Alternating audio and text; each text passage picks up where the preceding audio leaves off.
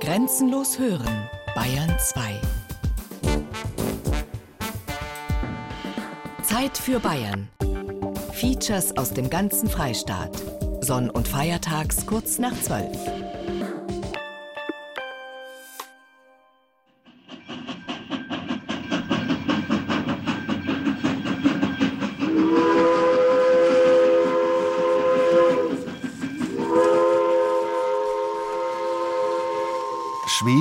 Pauke, Dudelsack. Ungewöhnliche Instrumentenbauer in Bayern. Ein Feature von Roland Biswurm.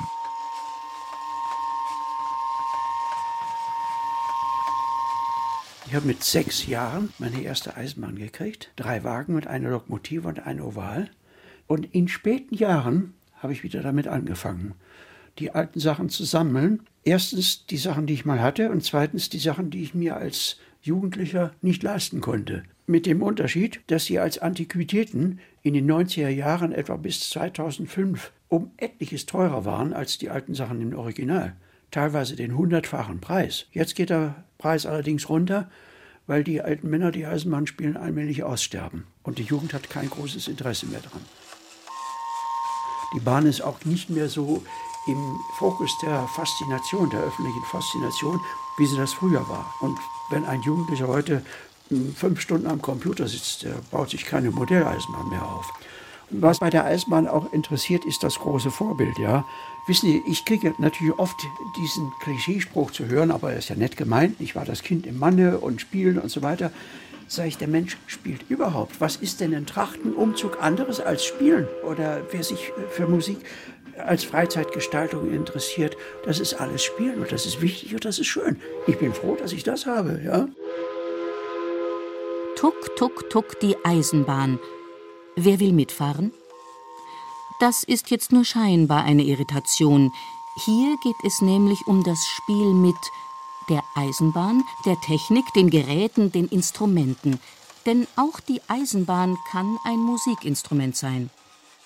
Hartmut von Vogt, 75 Jahre, ehemals Pressesprecher bekannter Elektronikfirmen, Verfasser von Lehrwerken über Computerprogrammierung, lebt in Grafing. Wir wenden ja täglich Obertöne an.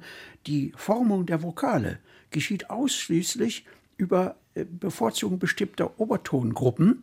Dadurch kriegen wir eben die Vokale als unterschiedliche Klangvariationen von der Stimme hin. Ja?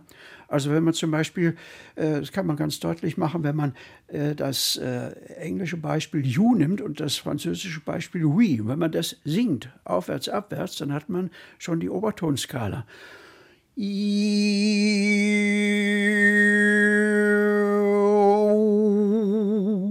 Und Französisch, oui.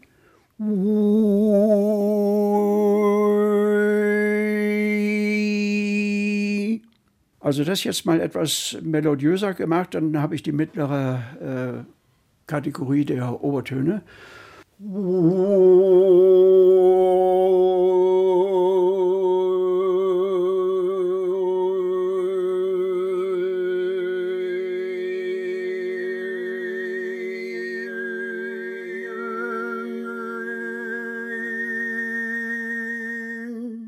Und die Tieftontechnik, also etwa der mongolisch-tuwinischen Kargürer-Technik entsprechend.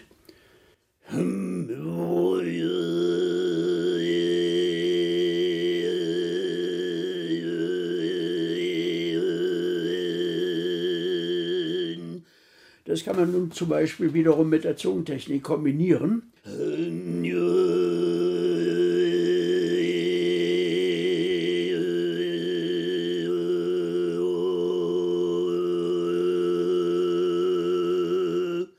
Habe erst angefangen mit Musik, mich intensiver zu beschäftigen in den 50er Lebensjahren. Ich habe 1991 mir in der Werkstatt eines Instrumentenbauers eine Drehleier gebaut. Das hat äh, zunächst mal keine weiteren Auswirkungen, außer dass ich mich mit der Drehleier beschäftigt habe.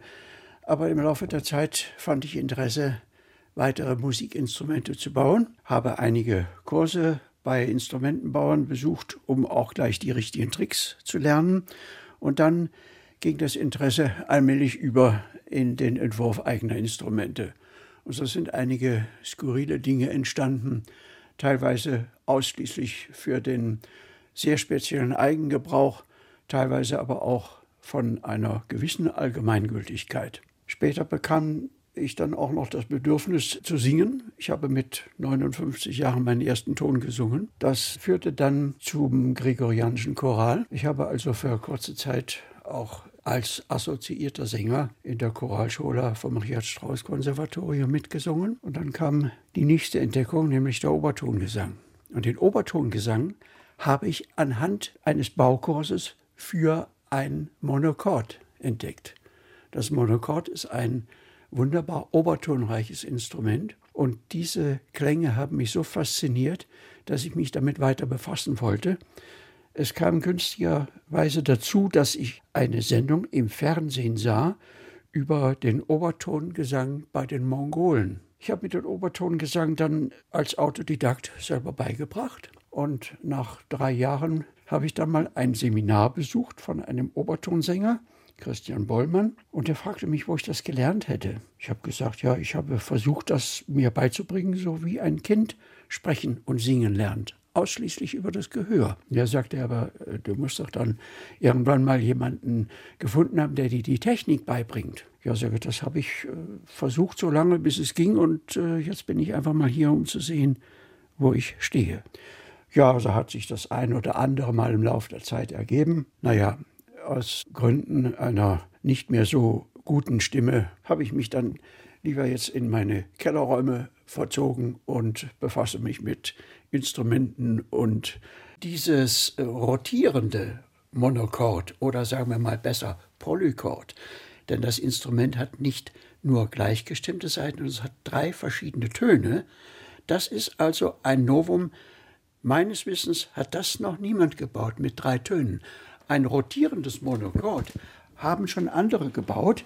Das ist also die Leitidee, dass das Monochord ja als möglichst kontinuierlicher, gleichmäßiger Klang gespielt werden soll. Und das ist nicht so einfach, wenn man über die Saiten streicht und dabei einen fast kontinuierlichen Ton erzeugt.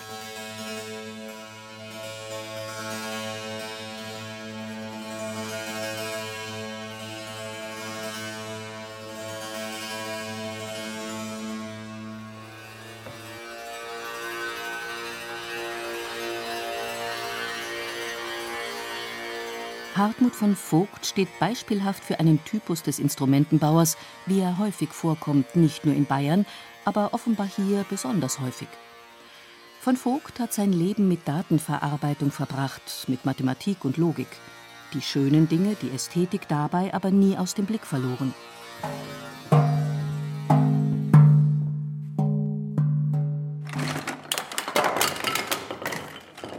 Ähnlich wie Hartmut von Vogt haben es etliche andere Instrumentenbauer gemacht, die hier in dieser Sendung zu Wort kommen sollen.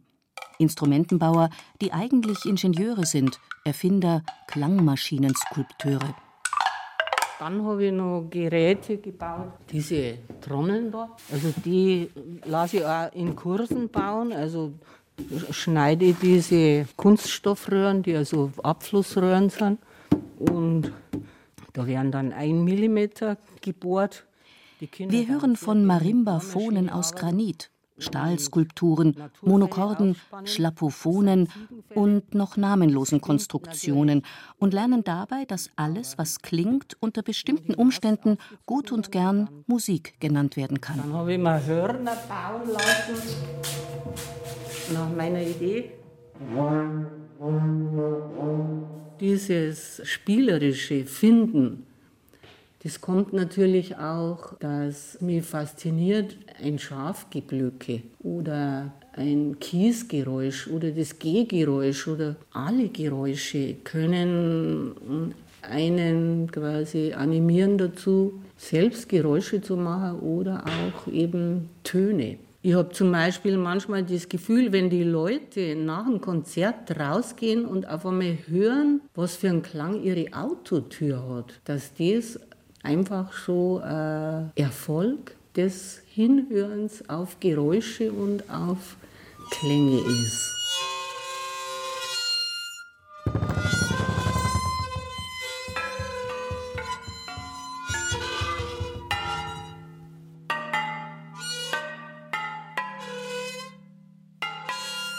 Limpe Fuchs, geboren 1941 in München, Schlagwerkerin, Performerin, Sängerin, Instrumentenerfinderin.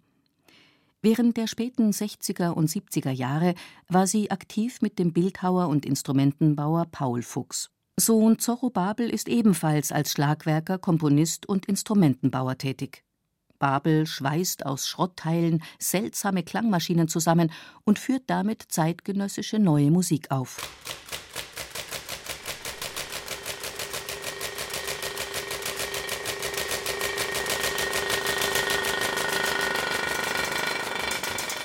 Das hört man schon mal raus, dass erstmal keine Vorstellung da war. Das ist dann beim Bauen entstanden halt.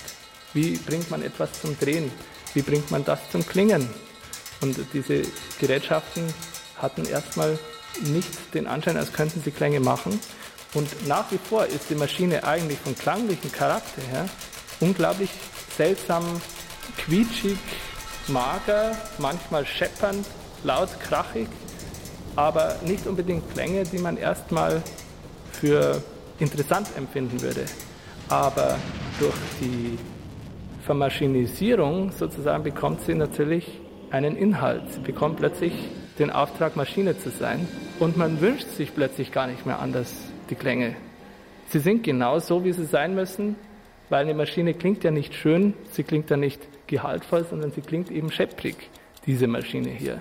Und diese Maschine bekommt ihren Charakter und, und ich habe nichts mehr daran geändert. Ich habe nicht gefeilt an den Klängen, sondern ich habe mich nur gefreut, dass sie so klingt, wie sie klingt eben. Und habe eigentlich am Klangcharakter überhaupt nicht mehr gefeilt. Das ist eben, das ist so schwierig zu vermitteln, dass man sozusagen sich freut, dass es so klingt, wie es klingt und dass man es nicht mehr anders möchte in dem Moment, wo es klingt.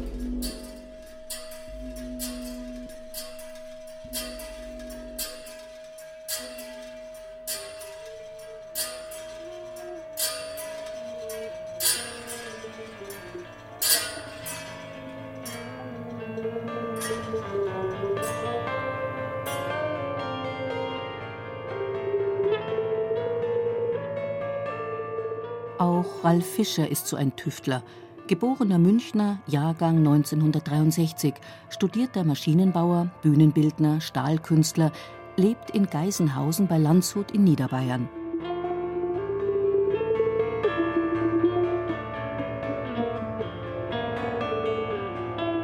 Fischer konstruiert Apparaturen, die aussehen wie von einem anderen Stern, die aber dennoch an uns bekannte Instrumente erinnern – die Einseitenharfe etwa, die Pyramide, in der diverse Klangerzeuger aufgehängt sind, oder das Chimko, ein Hybrid aus Cello und Hackbrett. Es sind alle Stahlkonstruktionen. Ich habe ein Instrument mal für eine Performance in der alten Melzerei in Vilsbiburg und da habe ich in der alten Melzerei alte Bierfässer gefunden. Und da habe ich eins von diesen alten Bierfässern im Prinzip technisch gesehen zu einer Schlitztrommel umgebaut formenmäßig würde ich gerne auch noch Instrumente jetzt bauen, die sehr, sehr viel organischer werden. Und das andere, ich habe mir mal jetzt einfach mal spaßeshalber ein Mundstück eines Saxophons gekauft, weil es würde mich mal interessieren, auch ein Blasinstrument zu bauen und zu entwickeln. Also mich mal von den Schlagwerkinstrumenten und Saiteninstrumenten ein bisschen entfernen und noch was ganz was anderes. Also im Prinzip schwingende Luftsäulen zu benutzen und damit zu arbeiten. Eine Wohnung haben sie bekommen. Adam hat die Rente gleich genommen. Eva macht ne Dönerbude auf und auf kein und Aberchen, wat da wo war schon drauf. Ja, uns geht's gut. Aus dem Holz eines alten Bierfasses lässt sich aber auch eine Gitarre bauen, wie Eugen Eder aus Oberviehbach bei Dingolfing beweist.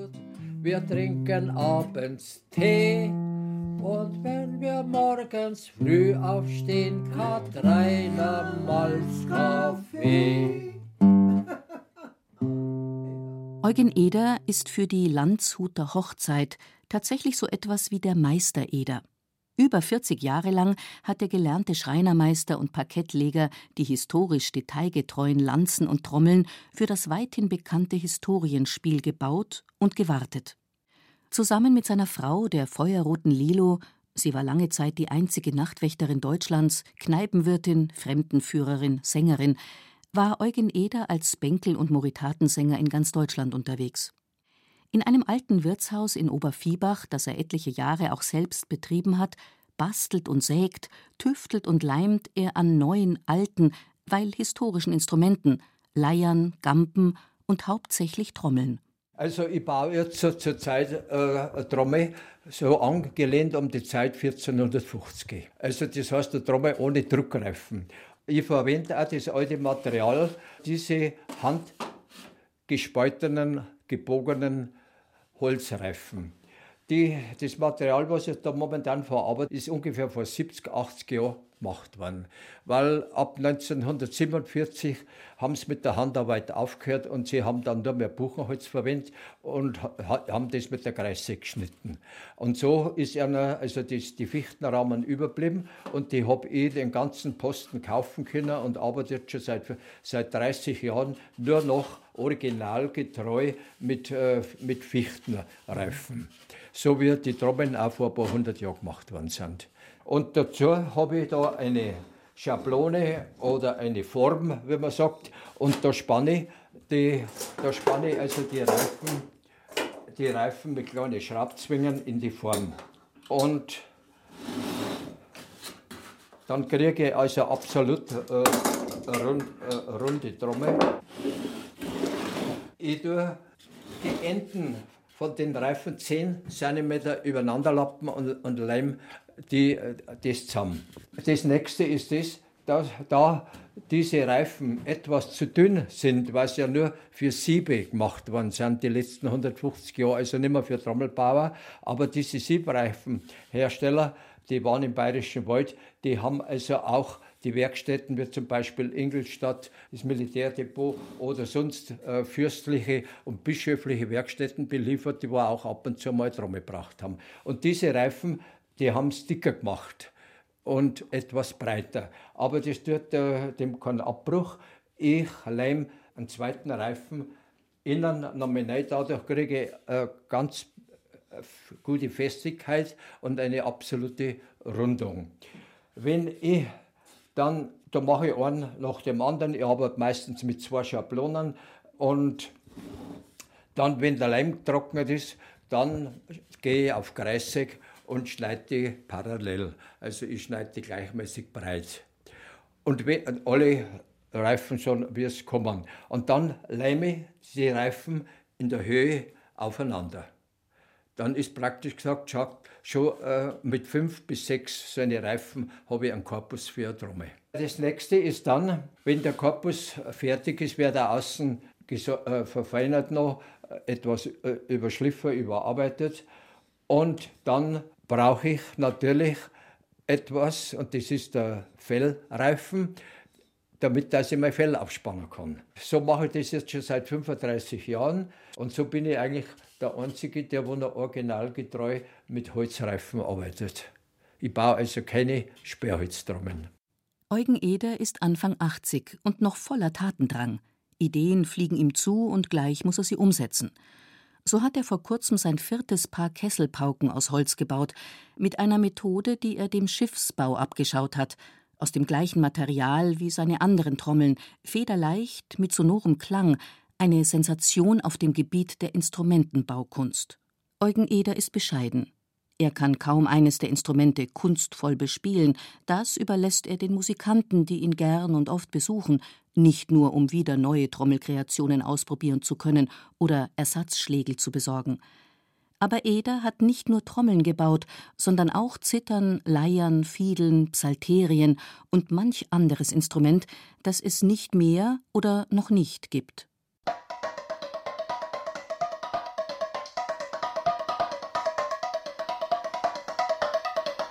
Das sind gestimmte Röhren, das habe ich an der Glasfachschule in Zwiesel gebaut und da haue ich mit dem Badeschlappen drauf.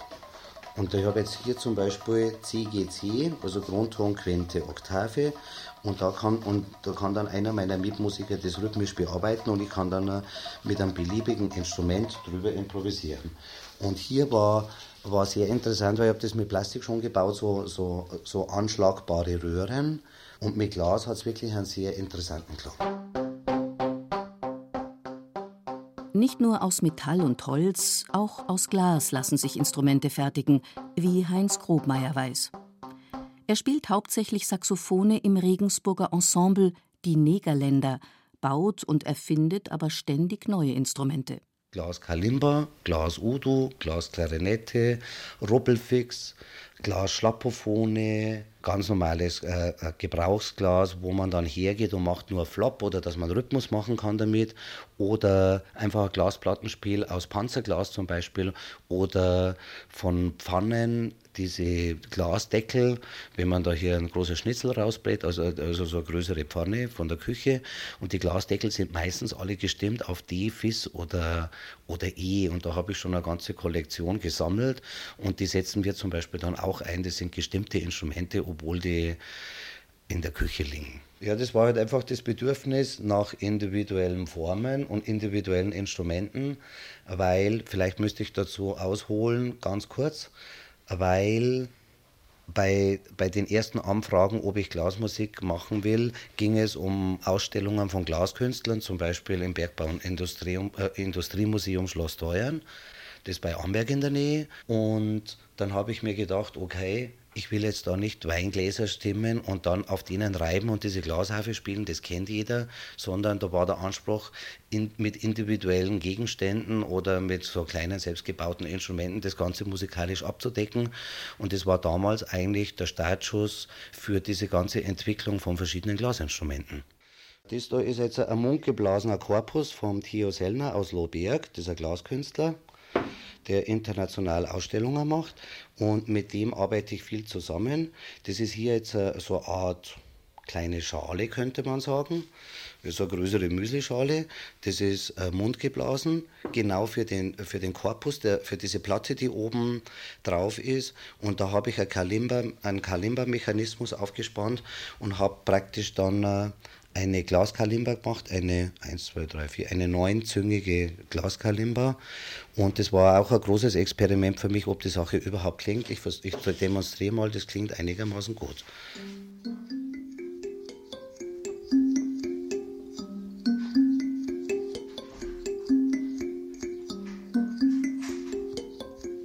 Das ist nur eine Glasplatte, das ist vielleicht ein Zentimeter dick, rund, 10 Zentimeter Durchmesser.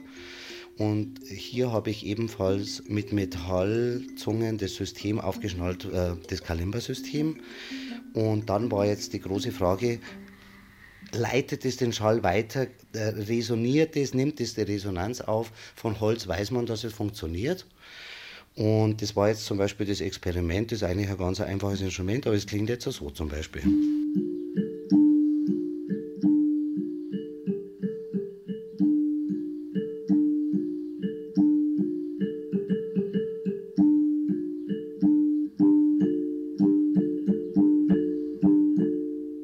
Halt ein Multi-Instrumentalist und habe Saxophon, Klarinettenmundstücke, Trompetenmundstücke, Oboe-Mundstücke. Ich probiere halt einfach aus, bis ich dann für den jeweiligen Korpus die richtige Kombination gefunden habe.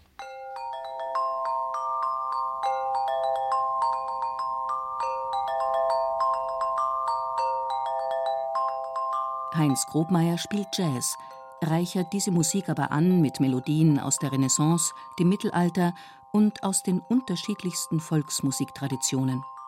Aufgewachsen im Großraum Landshut ist Grobmeier schon früh mit der sogenannten informierten historischen Aufführungspraxis, wie sie bei den Musikgruppen der Landshuter Hochzeit üblich ist, in Berührung gekommen und damit auch mit historischen Instrumenten und deren Restaurierung.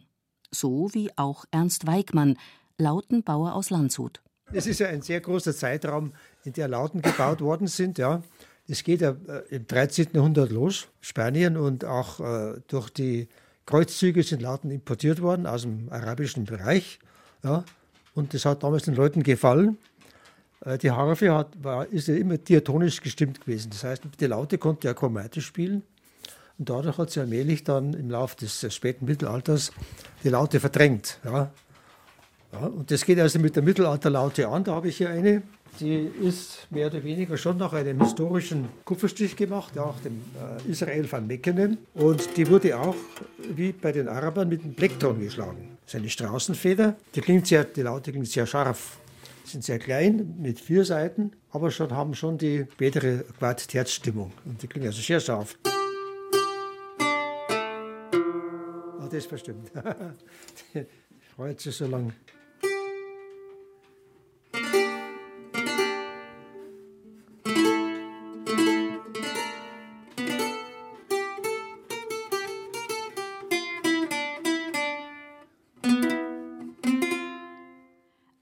Ernst Weigmann ist kein gelernter Instrumentenbauer, sondern einfach nur neugierig und experimentierfreudig.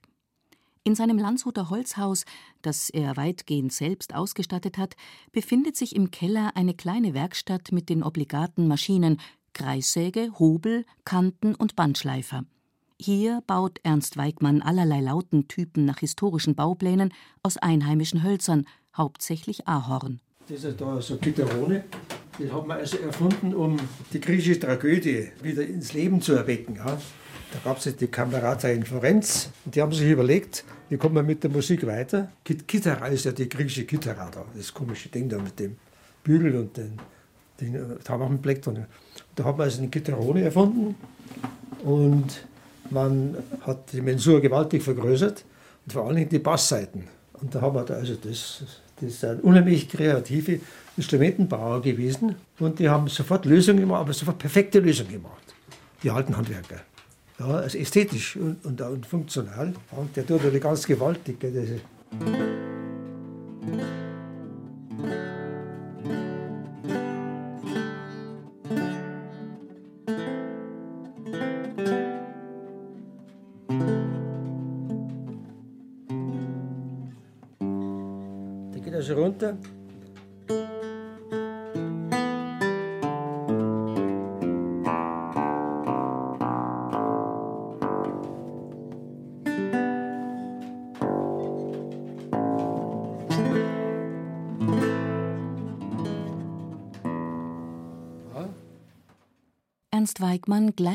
Universitätsprofessor, wie er in seiner Stube steht und das mannshohe Lauteninstrument, auch bekannt als Theorbe, und deren Geschichte erklärt.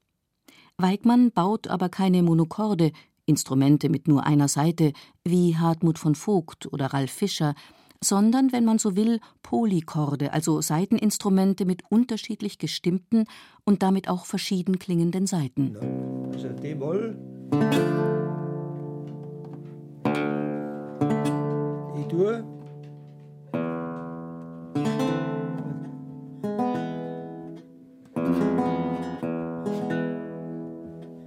Oder A-Moll.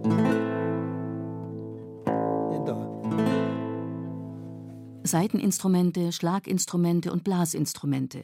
Die Herstellung all dieser Typen ist auch als Lehrberuf erlernbar. Es gibt zahllose Gitarren- und Geigenbauer, gerade in Bayern, Trommelbauer und Blechblasinstrumentenmacher. So einer ist Matthias Götz.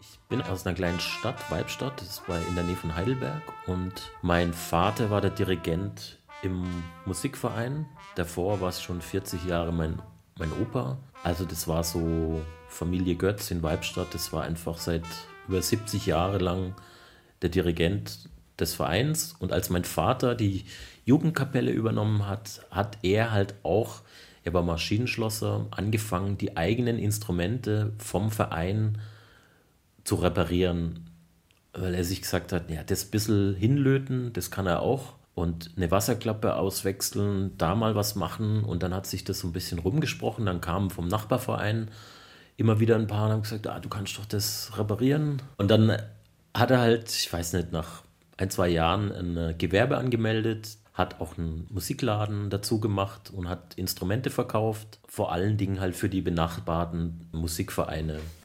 und hat dann nebenher quasi immer am Abend Instrumente repariert. Da war ich zwei oder drei Jahre. Also für mich hat es dazugehört. Am Abend war mein Vater in der Werkstatt, am Samstag auch. Weiß nicht, mit 10, 11 gab es die Möglichkeit, ihm zu helfen. Und dann habe ich überlegt, was ich halt machen soll und habe dann zu meinem Vater gesagt, ich würde gerne Instrumentmacher werden. Dann hat er gesagt, bist du wahnsinnig? So, lern erstmal was Gescheites, das kannst du dann immer noch machen. Für ihn wäre halt was Gescheites, Werkzeugmacher, Dreher, Schlosser, halt so was Handfestes und gescheiter Beruf. Aber da war ich dann halt auch stur und dachte mir, nö, das sehe ich jetzt gar nicht ein. Ich will nicht erst was Gescheites lernen, dass ich dann, dass ich dann danach das machen kann, was ich eigentlich will. Und habe dann halt ähm, auch mit seiner Hilfe angefangen, ähm, mal zu fragen, dass ich bei ihm lernen kann. Naja, und dann, da wir zu der Zeit viele Kühn- und Heuer-Instrumente verkauft haben, hat mein Vater dann einfach den Chef dort gefragt, ob das möglich wäre, dort eine Ausbildung zu machen. Anfangen tut das Ganze natürlich, man muss sich für ein Blech entscheiden. Jetzt haben wir hier ein Regal und ich habe hier schon eins vorbereitet. Das darf ich auch hier mal rausziehen und mal zeigen, wie es dann anfängt. Jetzt muss das Metall aber hier noch viel weiter rausgeholt werden. Das machen wir jetzt an dieser Maschine. Kommt es quasi, schaut es dann so aus. Also das dann tatsächlich mit diesem Holz hier so. Okay, es scheppert auch manchmal hier ganz schön laut. Mit diesem Holz wird es dann hier so rausgezogen. Und dann haben wir schon tatsächlich eine Form, die nach Schallstück ausschaut. Also das kann man jetzt schon erkennen.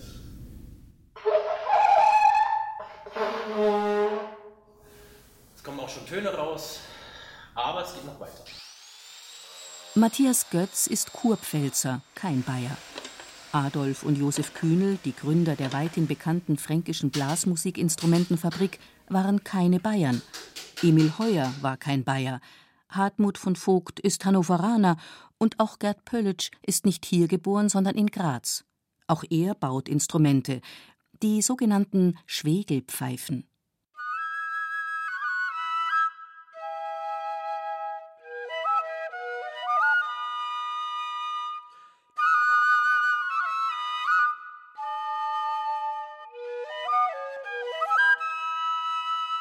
Schwegel ist die Urform der Querflöte, so wie sie praktisch in Indien, China gespielt wird. Also eine Sechsloch-Querflöte im zylindrischen Rohr, also dort meistens aus Bambus oder Schilf. Aber es gibt es in Indien auch aus Holz, alte Sechsloch-Querflöten.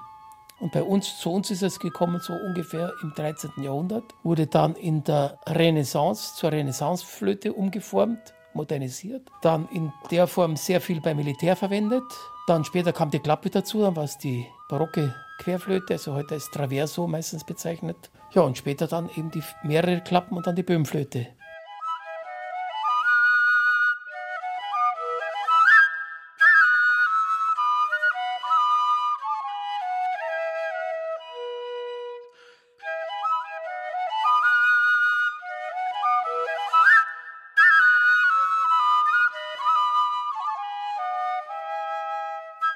Und im Alpenraum hat sich eben die Urform gehalten. Wurde hauptsächlich früher in Berchtesgaden gebaut, dann wurde es von österreichischen Drechslern nachgebaut und hat sich hauptsächlich eigentlich in, in Österreich im Salzkammergut gehalten. Die Lengrieser sind ja die einzigen, die in ungebrochener Tradition Schwegelpfeifen spielen in Bayern. Die einzigen Gruppe, das sind Gebirgsschützen. Früher haben die meisten Gebirgsschützen Trommel und Pfeifen gespielt. Übrig geblieben sind halt nur die Lengrieser. Alle anderen haben jetzt fetzige türkische Musik halt, diese Blasmusik.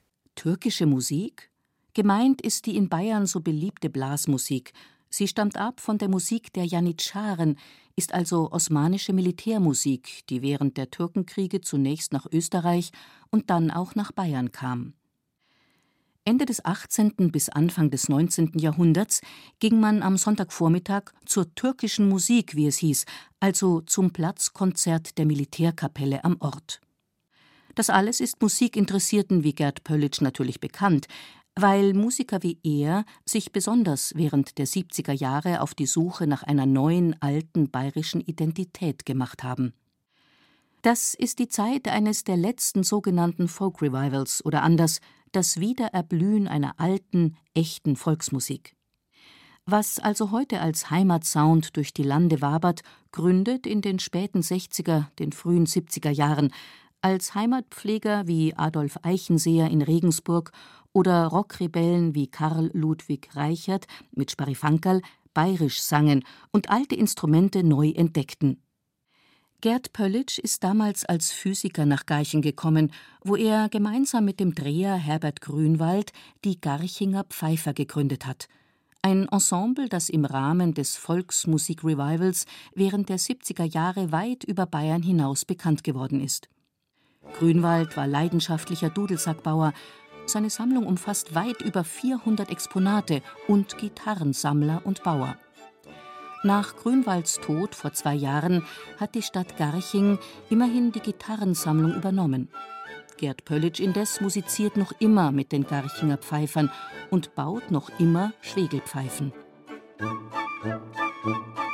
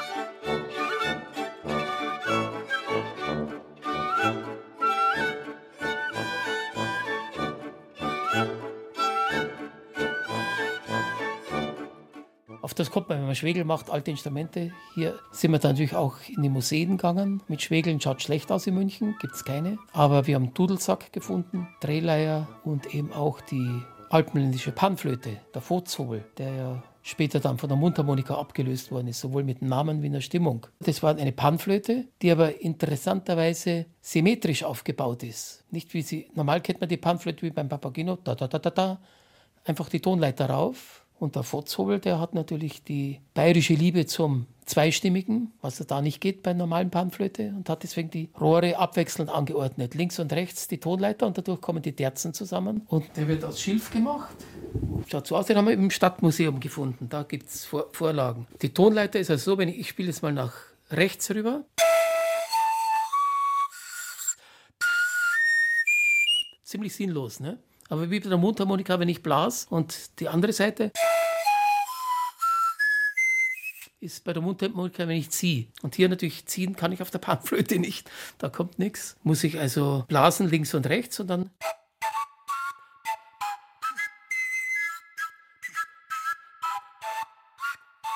Wie man aus einfachsten Materialien auf einfachste Weise ein Instrument fertigen kann, hat Friedel Fesel beschrieben und besungen so, so ein Kinderlied. Das Lied handelt vom Schulschwanzen und vom Fellbeerpfeiferl schnitzen. Fellbeerenpfeiferl. Manche Leute sagen auch Weidenpfeifchen dazu. So was Schulschwanzen ist, weiß ja jeder. Ne? Wenn man Schulschwanzt, hat man Vormittag Zeit, dann kann man zum Weidenpfeifen schnitzen gehen oder zum Fellbeerenpfeiferl schnitzen. Ne? Ja, da geht man am Bach runter, schneidet sich so ein geeignetes Stück Ast ab schnitzt vorne ein Mundstück hin, macht oben so ein Kerben rein, was dann später mal rauspfeift. Und dann schneidet man die Rinden ringsherum ein, legt es aufs Knie und macht die Rinden nass. Dann haut man mit dem Messerrücken so lange auf der Rinden umeinander, bis es reißt. Dann kann man wieder von vorne anfangen. Ne? Aber wenn man, naja, wenn man Schulschwanzt, hat man den ganzen Vormittag Zeit. Ne? Und äh, da gibt es jetzt in meiner niederbayerischen Heimat Niederbayern so einen schönen Kinderspruch.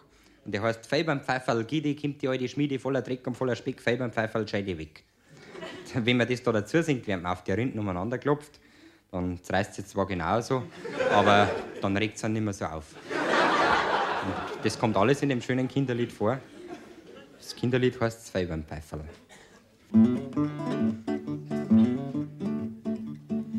Toni, schau und merk das heut. Wenn du aufpasst, kannst das bald. Wie man's Fei beim Pfeiferl macht, unten am Bach. Erst, dass wir's drum reinschlagt. In der Schule, da werden's jetzt blockt. Einmal eins und der die das, oder was? Siehst, dass wie mein Messer schneit. Selber geschliffen hab ich's heut. Was wird für ein Astal taum? Da musst jetzt schauen. Schneidst das um und unschieben. Muss ein richtiges Pfeiferl geben. Erst, dass wie der Kibitz schreit. Auf der Heid. Machst einen Schnitt in drinnen rein. Bis ins Holzsche glatt und fein. Um und um und und den Zweck. Den schneidst weg. Jetzt wird der Lehrer fragen. Kleiner Michi, tu mir sagen, wie viel Zentner hat ein Pfund? Gesang mir's rund. Hast das Zweckerl ausgebracht und ein richtiges Mundstück gemacht, legst das mir dein Steckerl frisch, siehst den Fisch, drast das numm und drast das rum, klopfst das fleißig um und um, hast das Messer bei der Kling, dazu sing. Fei beim Pfeiferl Gide, kimmt die alte Schmiede, voller Dreck und voller Speck, Fei beim Pfeiferl scheide weg. Jetzt ist gegangen, jetzt ist frei, jetzt erstickt mir's Heizel rein, jetzt ist fertig, jetzt probier, musizier. Heiliger Sankt Nikolaus, Schuh ist gar, Schuh ist aus, Hilf uns Mama stricksen grün, dass wir's nicht spüren.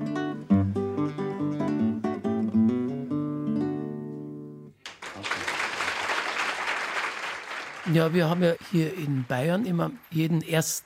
Mai einen Pfeifertag nach dem österreichischen Vorbild. Das ist immer am 15. August, treffen sich die Schwegelpfeifer und in Bayern treffen sie sich am 1. Mai am Daumberg. Und da kommen halt alle, die schwegeln wollen oder Noten tauschen wollen oder sonst was. Und man kennt sich praktisch. Mit Schwegelpfeifen wird in der Regel Volksmusik gespielt, bayerisch in Wirtshäusern, während die Trommeln von Eugen Eder in der Regel nur alle vier Jahre bei der Landshuter Hochzeit oder im Rahmen anderer Historienspiele, wie etwa dem Kaltenberger Ritterturnier zum Einsatz kommen, und die Monokorde des Hartmut von Vogt ausschließlich im Keller erklingen. Ernst Weigmann stellt seine Instrumente für Hausmusiken im Familienkreis zur Verfügung. Matthias Götz will kein Blechblasinstrumentenmacher mehr sein, weil er nun ausschließlich Musiker ist, während die meisten der hier vorgestellten Instrumentenbauer immer wieder beteuern, selbst nicht talentiert genug zu sein oder gänzlich unmusikalisch, was natürlich kokett ist. Die Instrumentenhybride des Heinz Grobmeier entspringen der permanenten Improvisationspraxis im Musikantenalltag.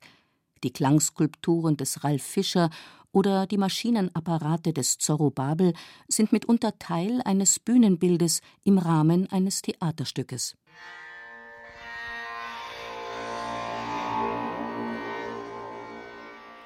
Einer aber führt das alles zusammen.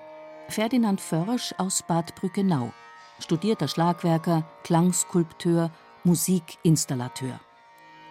Er betreibt in Hamburg sein ganz außergewöhnliches Klanghaus, in dem über 70 Instrumente ausgestellt sind, die eigens jeweils für ein Musikstück gebaut worden sind, so etwa die Bachharfe, die Aluschachtel oder das Cage Cage.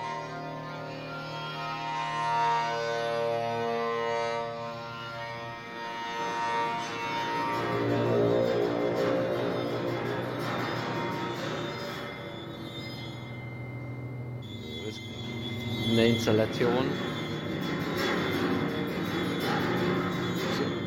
zum Thema Kreuzweg, der christliche klassische Kreuzweg, sieben Stationen und das ist die Station Christus am Ölberg. Die elf schlafenden Jünger, elf gleiche und doch verschieden, individuell. Ein chromatischer Monoklang, der über elf Plexiglassäulen wieder aufgesplittet wird zu Individuen. Das heißt, jede Röhre bildet sich seinen Ton heraus wieder. Hier der Christus, der hin und her rennt und sich furchtbar ärgert, dass die Jünger schlafen. Und der Besucher, der in den Raum kommt und diese Situation bewegt. Will sagen, solange wir in Bewegung sind, schlafen wir nicht ein. Ne? Das ist die Schlafsituation. Und wenn wir uns jetzt bewegen, bis hier vorne kommen, wo diese Glocken läuten, dann kommen die aus dem Schlaf, hören auf zu spielen und der Christus bleibt stehen. Die Installation heißt kurzum Wache. Wache. Als Imperativ oder auch äh, anders aufruft. Es sind überall Bewegungssensoren, die dann in einer bestimmten Situation umschalten, wie jetzt. Wenn alles klingt, dann schaltet das ab hier. Und wenn wir stehen bleiben, geht es wieder in den Schlafzustand.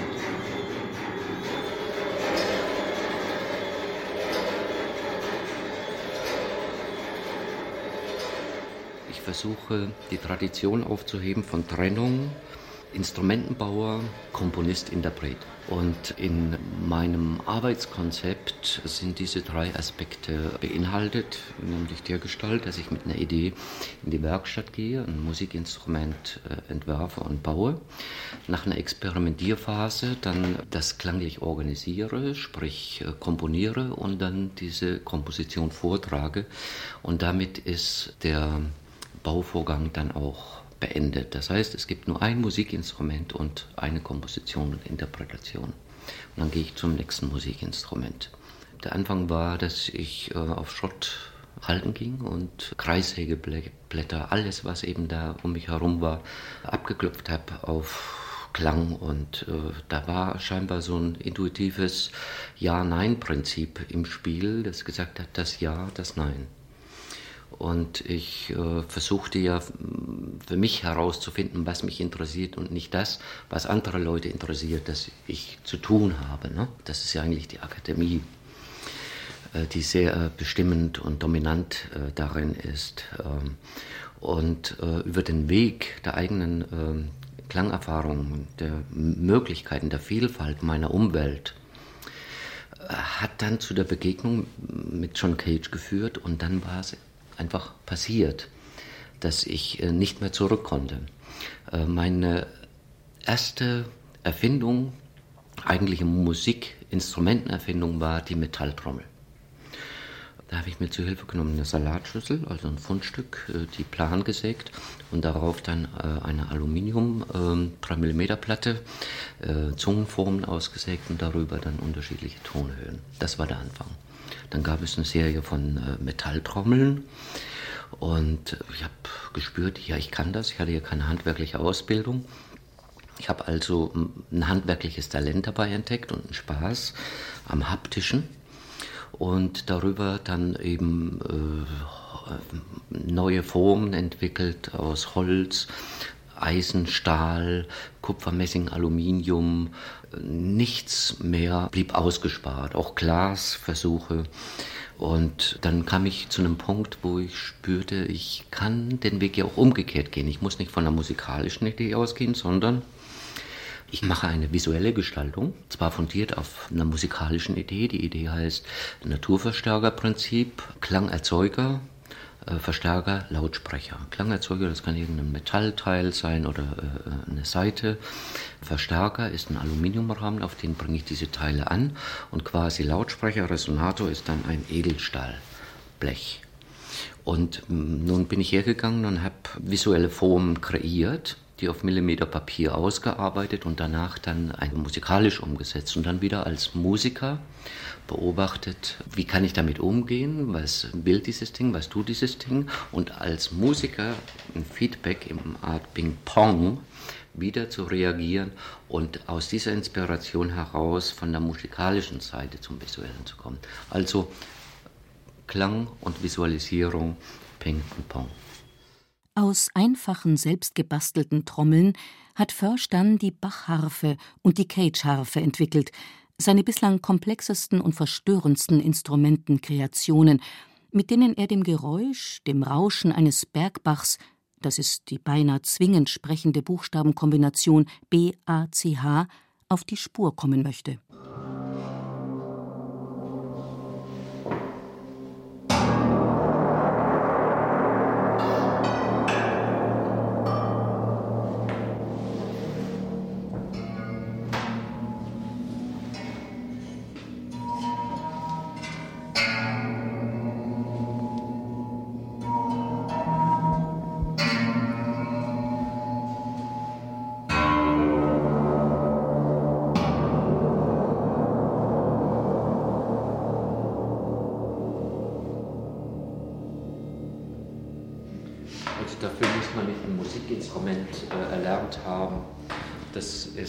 Sind quasi visuelle Animateure, ne? so verstehe ich sie. Die über die visuelle Gestaltung, die Materialität äh, zum Spielerischen zu kommen. Mhm. Also Kinder mögen es auch sehr.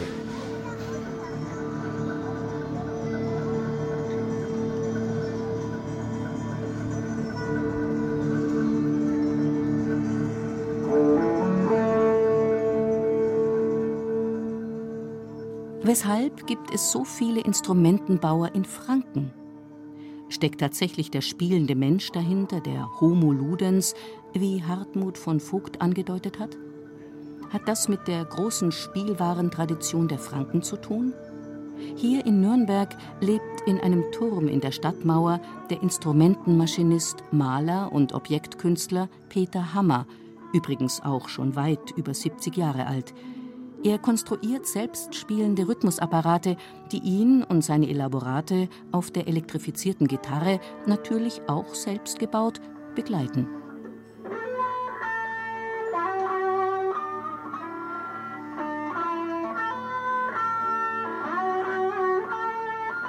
Ich baue Maschinen seit ca. Ja, 20 Jahren, würde ich sagen. Aber meistens normale Kunstwerke, mechanische.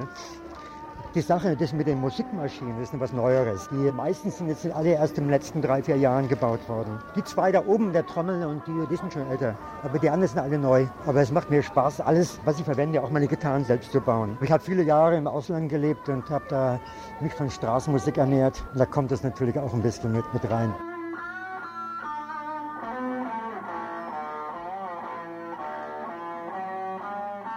Auch Peter Hammer stammt ursprünglich nicht aus Nürnberg, sondern ist, wie viele seiner Erfinderkollegen, ein Zurgroster, ein Immigrant aus Böhmen kommend. Dass Erfindergeist, Handwerkskunst, Beharrlichkeit und Fleiß gerade in Bayern zu fruchtbaren Ergebnissen führen, wie all die vielen interessanten Instrumente zeigen, dürfte ein Indiz dafür sein, dass Bayern offenbar eine gute Gegend ist für Musik und den Instrumentenbau, jenseits von Alphörnern, Geigen, Zittern und Hackbrettern.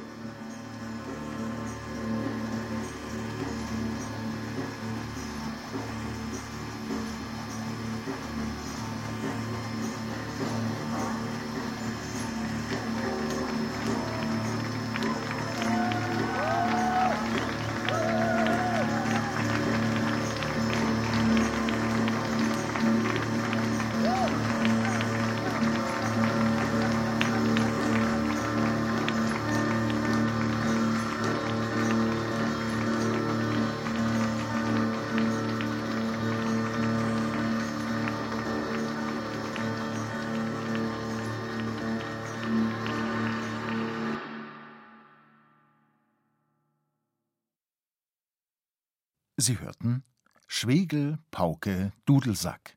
Ungewöhnliche Instrumentenbauer in Bayern. Ein Feature von Roland Biswurm. Erzählerin Ruth Geiersberger. Ton und Technik Roland Böhm. Redaktion Gerald Huber.